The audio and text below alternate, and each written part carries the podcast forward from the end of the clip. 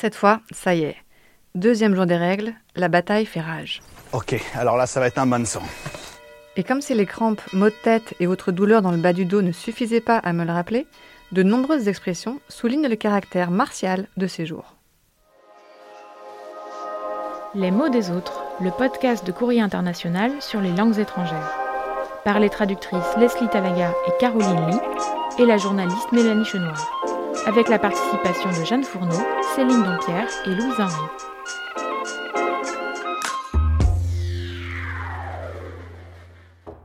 Dis, t'aurais pas un doliprane? Si, si, tiens. Ah, ça, c'est les shots de tequila d'hier soir. Nope. Ça, c'est les Anglais qui ont débarqué. Mais pourquoi les Anglais au juste?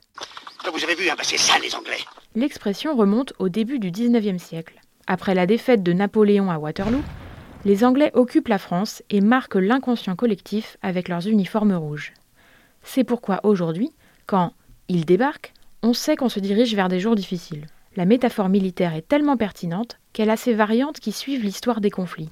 C'est pour ça qu'au XXe siècle, marqué par le péril rouge, on parle moins de l'arrivée des Anglais que celle des Russes ou des communistes. On dit alors The Russians are coming ou The Reds are coming. Bref, vous l'aurez compris, le dénominateur commun ici, c'est la guerre et la couleur rouge. Les esprits pacifiques, eux, peuvent garder la référence au rouge, mais l'adapter au domaine sportif, par exemple. Tu fais quelque chose ce soir? Ben là, il y a Arsenal qui joue à domicile. D'accord, donc euh, plateau télé, pizza, bière, c'est ça? Euh non. Plutôt bouillotte et tablette de chocolat. L'avantage étant que ça fonctionne avec toute équipe portant un maillot rouge. Liverpool ou Arsenal pour les Britanniques. Arsenal are playing at home tonight. Benfica pour les Portugais. Au Benfica, je gagne casa.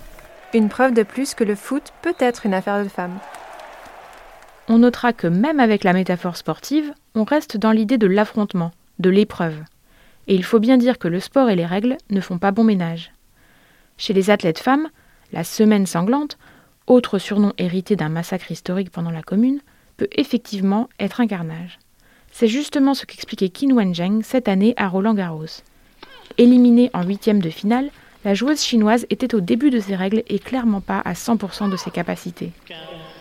Côté tennis, on a d'ailleurs envie de décerner une mention spéciale aux joueuses obligées de jouer en blanc à Wimbledon. Bref, ce deuxième genre de règles, où elles sont généralement les plus abondantes, c'est parfois une boucherie. Comme nous le rappelle une expression canadienne qui assimile les règles à une scène de crime dans ma culotte. En fait, les règles, c'est parfois tellement l'horreur qu'on entre à un moment donné dans le domaine du franchement monstrueux. Et ça, on vous en parle dans le prochain épisode avec quelques expressions joliment surnaturelles. Retrouvez tous ces mots et leur graphie dans la description de votre appli de podcast ou bien sur notre site courrierinternational.com. Un grand merci à toutes et à tous.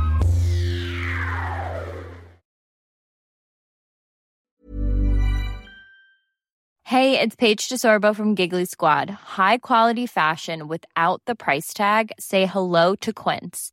I'm snagging high-end essentials like cozy cashmere sweaters, sleek leather jackets, fine jewelry, and so much more. With Quince being 50 to 80% less than similar brands.